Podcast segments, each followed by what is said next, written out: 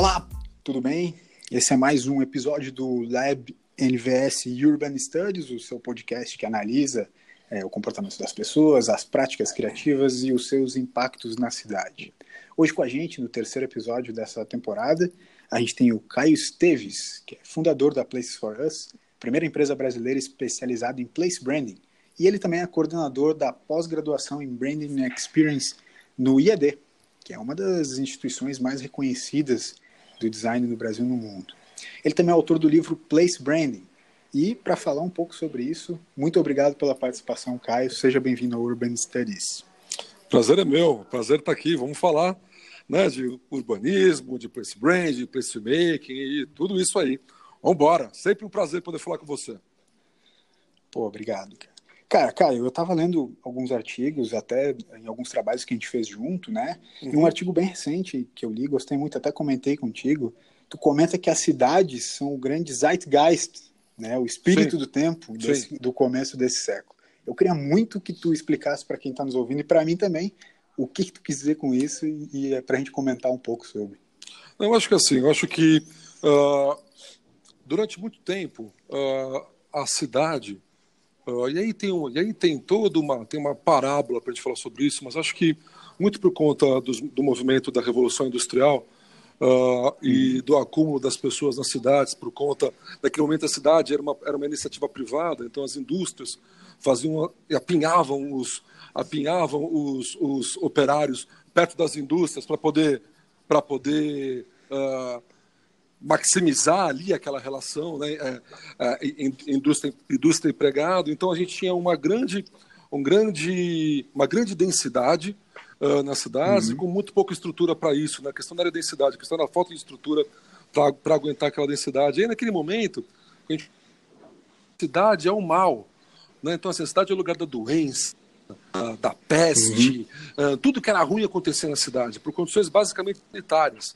Né? Uh, uhum. E aí, depois disso, a gente teve um, um, uma curva de, não de aprendizado, mas de desaprendizado aí, que durante, sei lá, décadas, a gente imaginou que a felicidade estava nos subúrbios, estava perto da natureza, estava sim, sim. a vida, estava nas cidades do cinturão um pouco mais uh, rural bucólico em volta das, das grandes cidades. Né? Então a gente tinha, pensava na cidade, pensava naquele lugar onde ninguém queria, queria estar. Então naquele momento, a cidade deixou definitivamente de ser os zeitgeist. Né? Você, a cidade é algo que você quer evitar e não mais procurar. Eu acho que logo na virada do século XXI, aí, né, recentemente a gente passou a ser majoritariamente previsão de ser cada vez mais urbano, uh, uhum. a gente começou a entender que a cidade é o grande ponto de encontro, o ponto, o ponto de troca, e que a gente vai falar um pouco de ciência da felicidade, a gente está cada vez, a gente, a gente encontra esses elementos para gente, que a gente se torne cada vez mais feliz na cidade. Eu gosto de fazer uma outra comparação, a gente fala de Zeitgeist de um lado, né? então hoje tudo converge para o pensamento da cidade. Por isso que eu acho que a cidade é hoje o grande representante do espírito do tempo. Né? Não dá para você uhum. pensar numa marca, pensar na vida, pensando no que quer que seja, sem pensar na relação que isso tem com, com a cidade. E aí, usando um outro, um outro recorte, a cidade, as startups né, uh, e o mercado disruptivo moderninho fala muito do serendipity, né, que é aquela, sim, aquele, sim. aquele encontro, encontro casual fortuito. Casual. Na verdade, a cidade é o lugar do serendipity, né? É, é, na cidade, não é dentro do coworking, é na cidade que acontece o serendipity. Então, acho que a gente tem Uh, então, por isso que eu acho que a cidade, realmente hoje, o tecido urbano, o ambiente urbano, é hoje uh, o grande tema a ser discutido, pensado, e acho que ele talvez cada vez mais quicando aí. Eu sempre gosto de falar nas palestras, uh, eu cito o Guel citando o Penhalossa, né? dois caras importantes para cacete uhum, uhum. Uh, no planejamento Sim. urbano, um, um urbanista e o outro prefeito de Bogotá, que participou de uma transformação absurda, principalmente no, na matriz de mobilidade, na matriz de viário de Bogotá, uh, ele fala que a gente sabe mais sobre o comportamento uh, dos macacos na savana indiana ou do que dos, ou do que dos ursos polares uh, no Ártico do que do homem na cidade. E eu acho, que ele tem, eu acho que ele tem razão. É verdade. Tu sabe que eu estava eu tava lendo um livro, eu vou, eu vou confessar que eu não lembro em qual agora, mas se cita muito esse pensamento do planejamento urbano como a, aquela fábula dos homens que descrevem o elefante, né? Cada Sim. um vai, vai pegando uma parte dele, tentando descrever a sua própria parte, e elas não se conectam, né? Exatamente. E talvez seja esse o grande papel do place branding, né? Também. Que seja sim, unir sim. tudo de uma forma, sim, de uma forma que seja convergente, né? E, e converse entre si porque enfim, eu, eu, gostaria que tu falasse um pouco mais sobre o place brand. Eu acho que tem bastante gente que ainda não está familiarizado com esse conceito. Eu, eu, eu mesmo tenho, tenho me, me, conectado com ele faz pouco tempo. Né? Então, cara, fala um pouco sobre esse conceito. Você que nos ouve e que não sabe sobre o place brand, não se preocupe, você faz parte de 99,98% da população mundial. Tá, tá, tá, tá, tá, tudo certo. Não se sinta menosprezado por não fazer ideia do que isso significa, porque simplesmente ninguém ninguém sabe que diabo isso significa, tá? Então tá tudo certo. Bom, dito isso e dado o total desconhecimento sobre uh, né, coletivo, uh, compartilhado sobre, sobre a, a disciplina, hum. o que a gente pode falar é que uh, o place branding tem muito pouco de place e muito pouco de branding. Na verdade, ele tem uhum. muito de gente. Né? Eu brinco. Por mais que, que pareça. É, tanto, quanto, tanto place branding quanto place making são abordagens que vão, que vão olhar do ponto de vista humanista, né?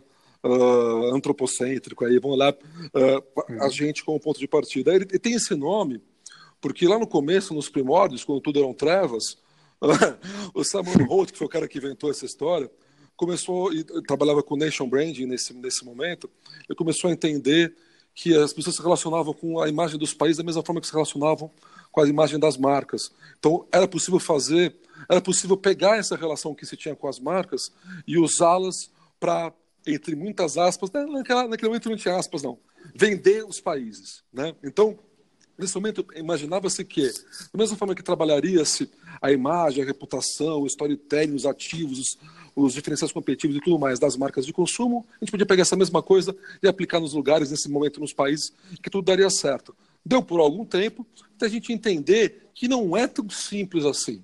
Né? Então, que não é, não é só usar das, das é, pegar a munição do marketing, do design, da uhum. publicidade uhum. e mudar o objeto a ser trabalhado. Uh, tem algo mais aí, uh, outras camadas por trás disso. Uh, e aí, por isso que hoje a gente tem uma discussão bastante grande no mundo entre place marketing e place branding.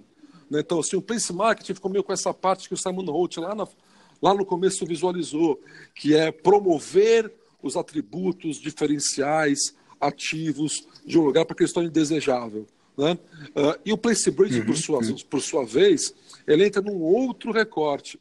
Ele vai entender o que, que as pessoas daquele lugar, e por extensão, o que aquele lugar tem de singular, único, relevante. E não só porque o cara, um place brander aí, é um gênio, um ser iluminado e sabe de tudo, mas porque ele vai ter uma, a capacidade uh, dividida pelo time multidisciplinar dele, de ir para a rua, ir para o corpo a corpo com as pessoas e entender de maneira profunda uh, quais são os elementos que reforçam aquela identidade, as características simbólicas, afetivas, que culturas estão envolvidas, o que se deseja, o que se sonha, o que se teme, para daí, com esse, com esse, com essa base toda, entender um, qual a identidade do lugar, dois, qual é a vocação daquele lugar, para a partir daí, de forma conjunta, compartilhada e colaborativa, a gente entregar as diretrizes para que o place marketing ou para aquela prefeitura, aquele poder público, aquele empreendedor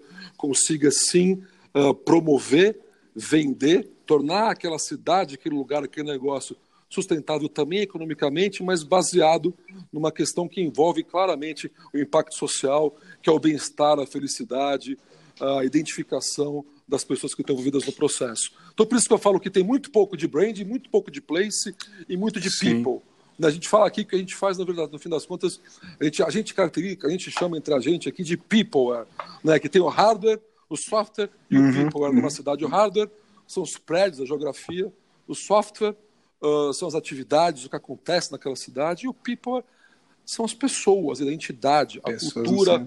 naquele lugar. Então, para a gente, a gente trabalha na intersecção dos três, Mas o nosso grande barato aqui é olhar através do ponto de vista das pessoas que moram, trabalham, estudam, empreendem, uh, gerenciam e assim por diante naquele lugar. Então, assim, de uma forma não tão rápida assim, uh, não tão resumida, mas o máximo Sim. resumido que eu posso ser, uh, o Place Brand é essa abordagem que vai identificar lugares, é, desculpa, identificar vocações, potencializar identidades, fortalecer lugares, sempre envolvendo as pessoas durante o processo.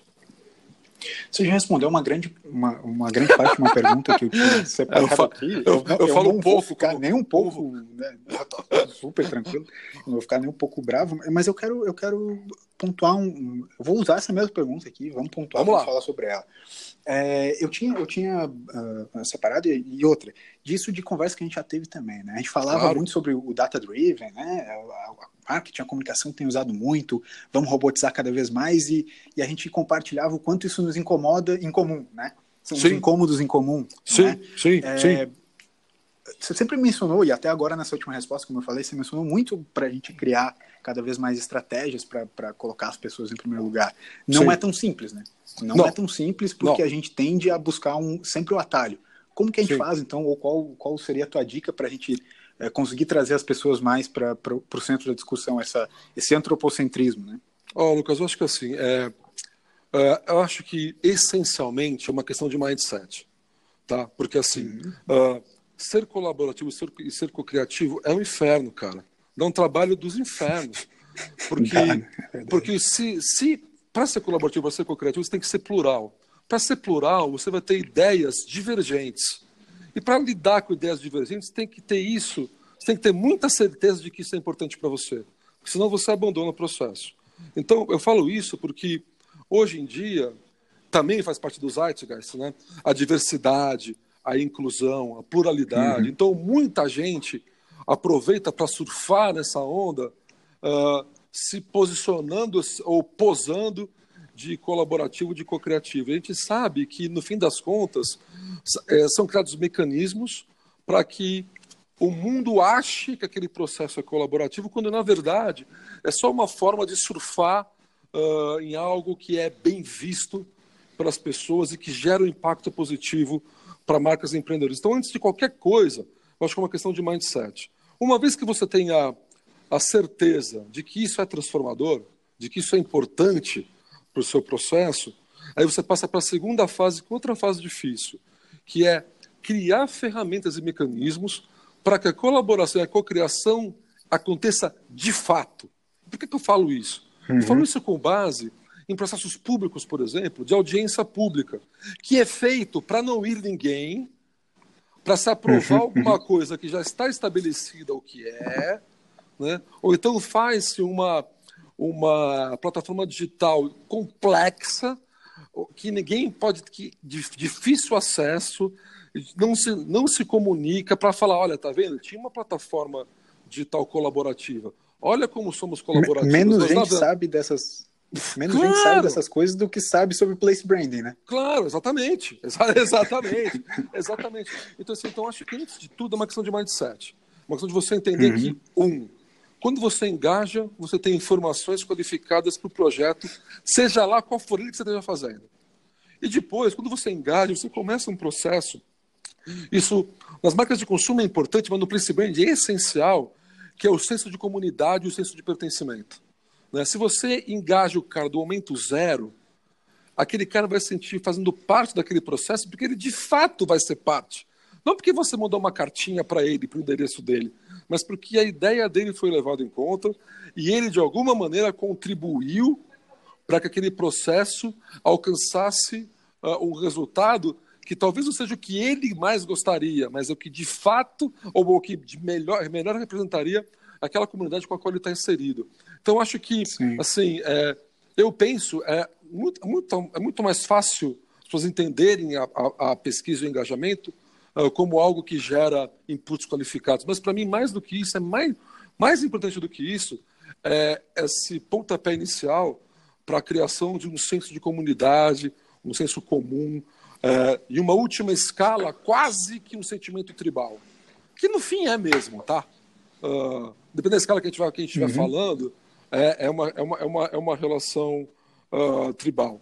Então, é, a gente tem que criar mecanismos, assim, tem que, primeiro, respondendo objetivamente, primeiro, impregnar o teu mindset com essa ideia de que uh, as pessoas estão no centro do processo e sem elas a tua chance de errar é muito maior do que uh, se você tivesse com as pessoas embarcadas. E segundo, você começa a criar um senso de comunidade que hoje é essencial uh, para qualquer marca. Né? A gente vê aí as marcas de consumo super importantes, como Harley Davidson, que talvez seja o maior senso de comunidade que eu conheço. Sim. Nas sim, marcas de sim, sim. Na Apple, talvez em, em, segundo, em segundo plano, e num lugar isso é hum. absolutamente uh, necessário. Então, assim, eu acho que você acha, se você que está ouvindo acha que alguma dessas coisas faz sentido para você, comece a levar em conta uh, uma maneira, de maneira séria, estruturada, eficiente, eficaz, envolver as pessoas no teu processo. Eu não consigo mais fazer de outro jeito hoje, mas eu conheço um monte de gente que está pouco se lixando. Sim, sim. É, é, é, uma questão interessante isso. Às vezes eu tenho a impressão, não sei se você concorda com isso, de que é, essa intangibilidade do pertencimento é mais importante do que algo físico que você ganha. Né? Se sentir Mas, parte, de fato, eu, eu, vai te fazer. Eu não tenho a menor dúvida disso, Lucas. Tanto que o que a gente faz com o place branding na intersecção com o place making, justamente uhum, entender uhum.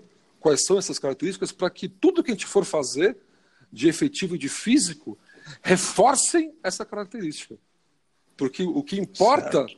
não é o elemento físico tangível, o que importa é esse sentimento compartilhado, coletivo e, o que tudo indica, intrínseco de pertencer a uma identidade, a uma cultura, a uma tribo, a uma subcultura, ou assim por diante, que cada vez mais também é menos territorial. Né? Só os pensamentos de que tribo e território são coisas uh, ligadas não necessariamente são mais também. Você pode participar de uma tribo onde você está aqui e o teu outro uh, amiguinho tribal está na Islândia.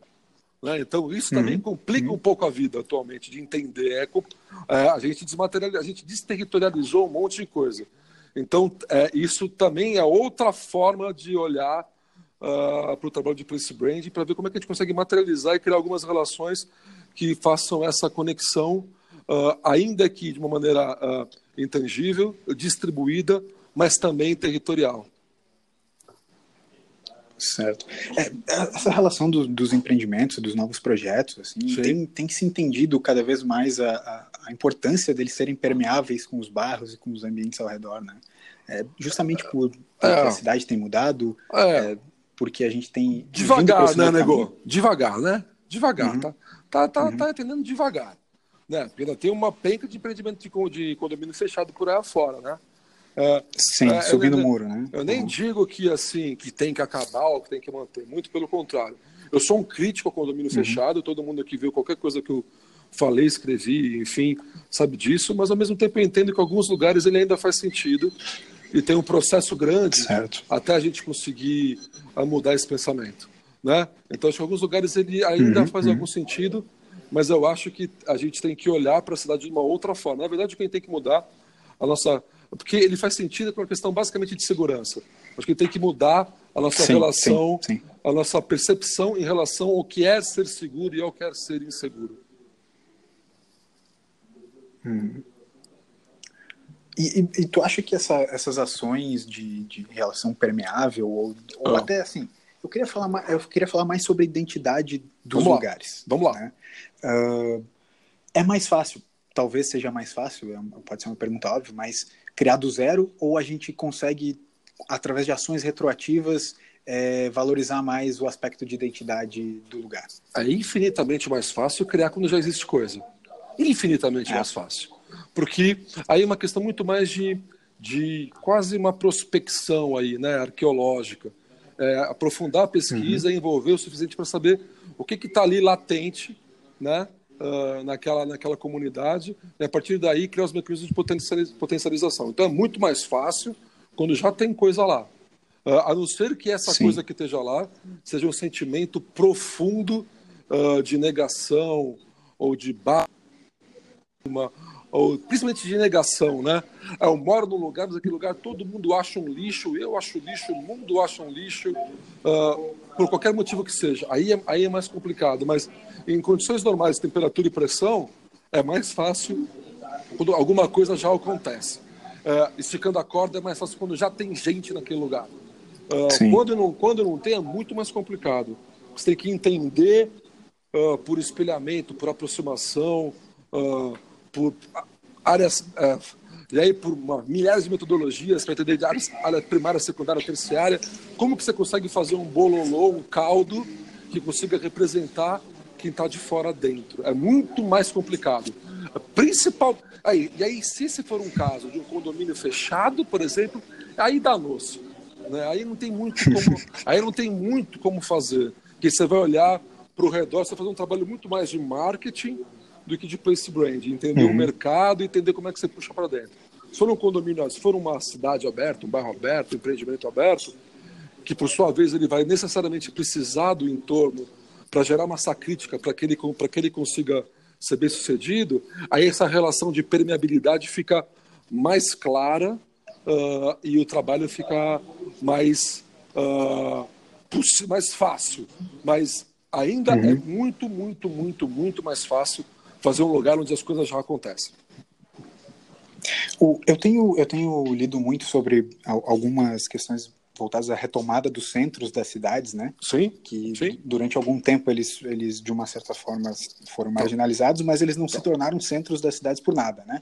Sim. Eles tinham em algum momento da sua história todos os elementos é, é, possíveis relacionados a, ao melhor uso do espaço, a uma diversidade Sim. ampla. Exatamente. A, a, né?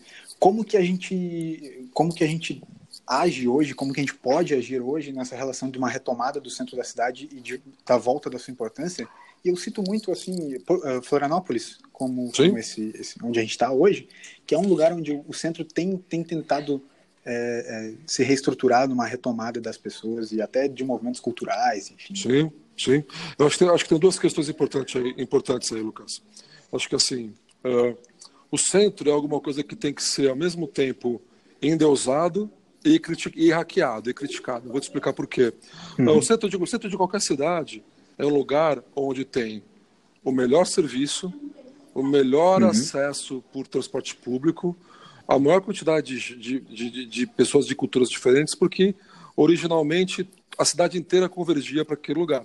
Né? Então ele é o lugar uhum, mais bem equipado de qualquer cidade. Ao mesmo tempo, para a cidade inteira convergir para ele, é que a gente tem que hoje pensar qual o papel do centro, que não é mais esse papel, porque se continuar sendo esse papel, a gente deixa de ter uma cidade distribuída que hoje é algo a ser perseguido. Por quê? Uhum. Se tudo que eu tenho está no centro e eu moro na periferia, eu tenho que me deslocar para o centro. E aí não tem transporte público, uh, duplicação de rua, incentivo à bicicleta que dê jeito. Então, cada vez mais, a, a, cidade contemporânea é uma cidade policêntrica. Né? Uma cidade onde eu tenho Legal. várias Bom. centralidades, vários centros, vários, spa, vários lugares com características uh, de, uh, de uso misto, para que eu consiga Sim. trabalhar, viver, estudar e ter meus momentos de lazer próximo ou na mesma região primária ou secundária. E que o deslocamento para o centro, seja para o clássico da cidade, seja um deslocamento para uma questão uhum. muito específica relativa a algum tipo de coisa que eu tenho que fazer, seja ela cultural, comercial, enfim, mas que eu não tenho aqui para o centro todo dia, andar duas horas de ônibus para ir para voltar, porque eu não tenho trabalho do lado da minha casa, eu não tenho como estudar do lado da minha casa. Então, eu acho que ao mesmo tempo que a gente busca uma retomada do centro, acho que a gente tem que entender ou procurar entender são que, vários centros o né? que, que uhum. significa o centro original hoje, né? Qual que é o significado que ele tem? Porque ele não é mais o mesmo que tinha quando ele foi criado. Quando ele foi criado, sim, ele era a convergência sim. de tudo. Hoje ele não pode uhum. ser mais a convergência, porque senão a cidade não anda, né? Então assim, é, qual é a função dele hoje? Né? E como que a gente pega esse pensamento plural e explode pela cidade como um todo no mais claro modelo de cidade compartilhada e cidade compacta. Acho que isso é que a gente tem que discutir. Acho que as cidades contemporâneas elas são cada vez mais policêntricas, não tenho dúvida. Sensacional. Cara, uh, tu estava me contando que deu uma, fez um tour pela Ásia. Fiz, cara. Fiz. Um pouco do assunto. Fiz. Pô, eu queria muito que tu contasse um pouco pra gente como foi essa experiência, o que que tu foi buscar lá especificamente, enfim. Na verdade. Se puder compartilhar claro, com a gente. Claro, claro. Não, Lucas, fui, a, gente, a, gente, a gente vem de uma, de uma levada de alguns projetos de smart cities. Né? E, uhum. e a gente no Place Brand Mundo hoje também uh, discute muito a relação do Place Brand e Place Make com o conceito de estados, de inteligentes.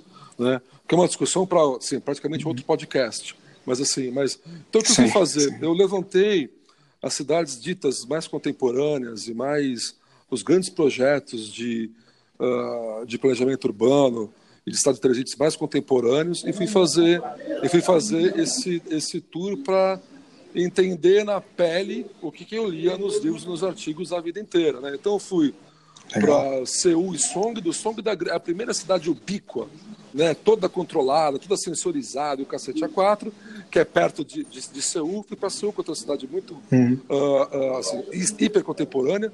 Xangai, que é a China, assim, a China tecnológica, Sim. a China com a China contemporânea. E fui para Singapura, uhum. que a gente fala, todo mundo fala como um grande exemplo de ciência. Então, o grande case do momento. O grande case de eficiência. Eu fui para essas quatro, para essas quatro cidades para entender uh, se tudo isso que se falava nos livros fazia algum sentido na vida real, né? Hum. Como que era uh, uh, um percurso de uma pessoa normal nessas cidades. e foi bastante surpreendente, né? Bastante surpreendente. Primeiro porque é pisar em Xangai é tipo pisar em Marte. Né? Assim, é outro uhum. mundo, outro universo, outra coisa. A experiência do ponto de vista antropológico, eu diria, é incrível. Né? Assim, a Ásia como um todo. É realmente é mudar a chave e o Oriente é uma outra conversa. Uh, e, e, o que mais me surpreendeu foi é, a questão de como a eficiência pode ser, uh, como que eu posso dizer, uh, pode ser fria, acho que é essa a palavra. por exemplo, sim. Singapura, Singapura, que é o exemplo que a gente dá de cidade uh, uh, modelo, uh, certamente para mim, de todas as cidades do mundo, para mim, a pior cidade que eu conheço é Singapura. Que coisa maluca, é né? Mesmo? É.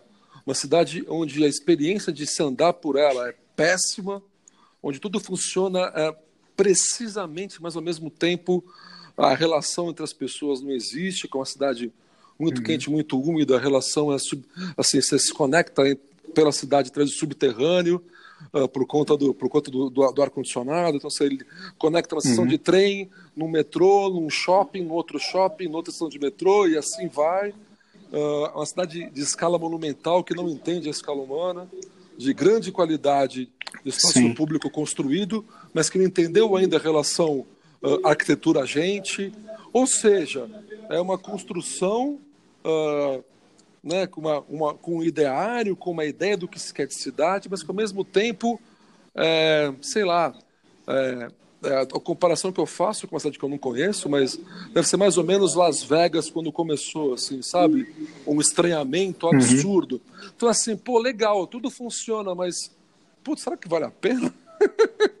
eu, fiquei, eu, fiquei com essa, eu fiquei com essa dúvida, de verdade. E Xangai, por exemplo, que é um caos absurdo, né? Ah, mas também extremamente tecnológica, uh, cheio de restrições, de, de pontos de checagem e tudo mais, é uma cidade infinitamente mais vibrante, mais ativa, mais humana do que do que Singapura. E outra coisa que para mim foi outro bottom line da viagem é que a gente fala muito, né, no, no planejamento urbano sobre a escala, uhum. a escala humana. Ah, a escala humana, sim, ah, a escala sim, humana. Sim. É, a escala humana, para mim, ela não é mais singular, ela é plural. Acho que existem escalas humanas. Existe a escala dos humanos tradicional, existe a escala da China. Porque assim, você chega num lugar e você vê uma rua, assim, você vê um calçadão de 20 metros de largura, você fala, cara, os caras são loucos, são doentes da cabeça, não entenderam uhum. nada. Uhum. Aí você dá cinco minutos, você não consegue andar no lugar. De tanta gente fala, ah, tá.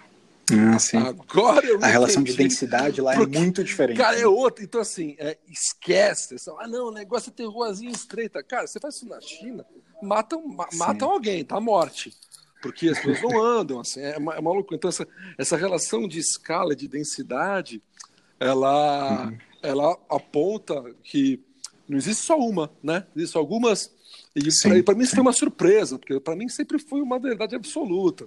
A, a escala humana, é, é, claro que entendo o que isso quer dizer, mas eu fiquei surpreso porque a, a, é preciso entender, mais uma vez, como sempre, uh, as características locais e regionais. Né? Exatamente. Então, assim, de é, cada um. Né? É, andar, no, andar no calçadão de Copenhague é absolutamente diferente de andar no calçadão Sim. em Xangai.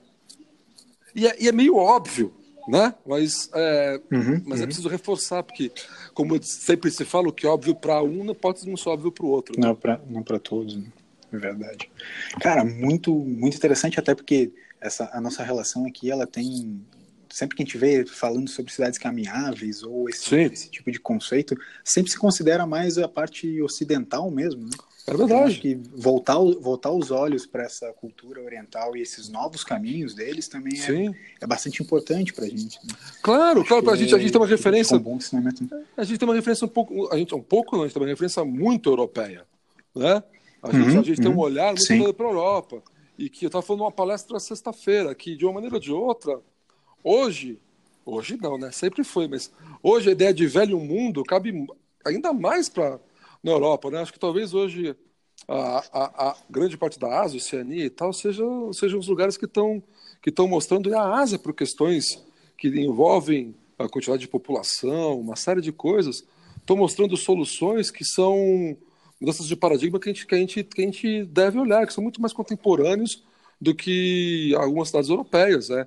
Isso para mim foi uma surpresa também, porque a, vida inteira minha Sim. relação foi, foi com a Europa, como sendo o máximo deficiente, uma deficiência, né, um planejamento urbano hiper, hiper uh, bem resolvido, que é, né, mas é olhar para a Ásia, sim, olhar para uma outra sim. forma de fazer as coisas bem feitas para uma outra realidade, para uma outra cultura, para um outro comportamento. Então, foi muito legal ver que tem outros jeitos de fazer uh, a mesma coisa. O que, de novo, uh, depois você para e fala, cara, é óbvio que tem outros jeitos, mas você acaba sendo uh, modulado pela tua experiência, né? Não tem muito jeito de fugir disso.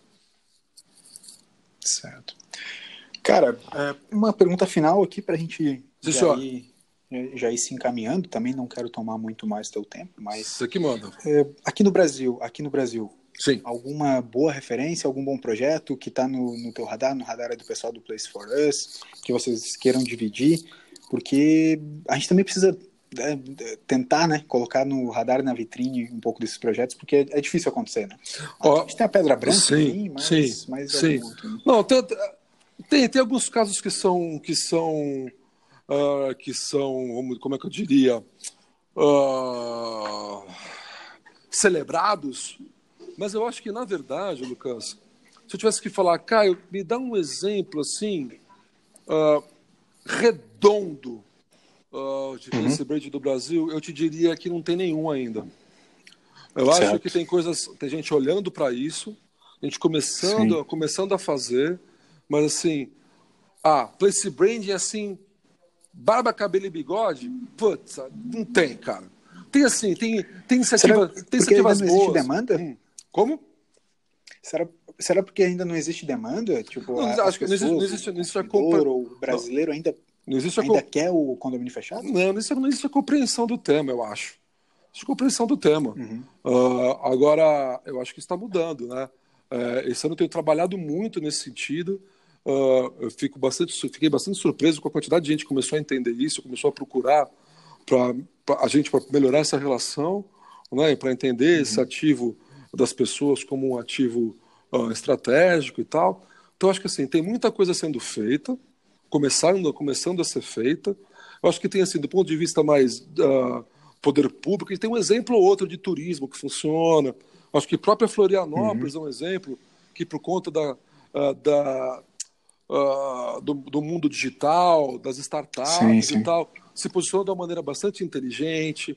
Acho que, é, acho que é um bom exemplo enquanto cidade, enquanto pensamento de, place, de city branding é um bom exemplo. Uhum. Tem alguns exemplos de, de uh, certificados de origem, sei lá, o Sebrae faz um trabalho sério em Minas com o queijo da Serra da Canastra, canastra? É canastra, isso. Estrela é, no, é em Portugal. Uhum. Sempre confundo os dois, tá? Não fala para ninguém do Sebrae. Tá.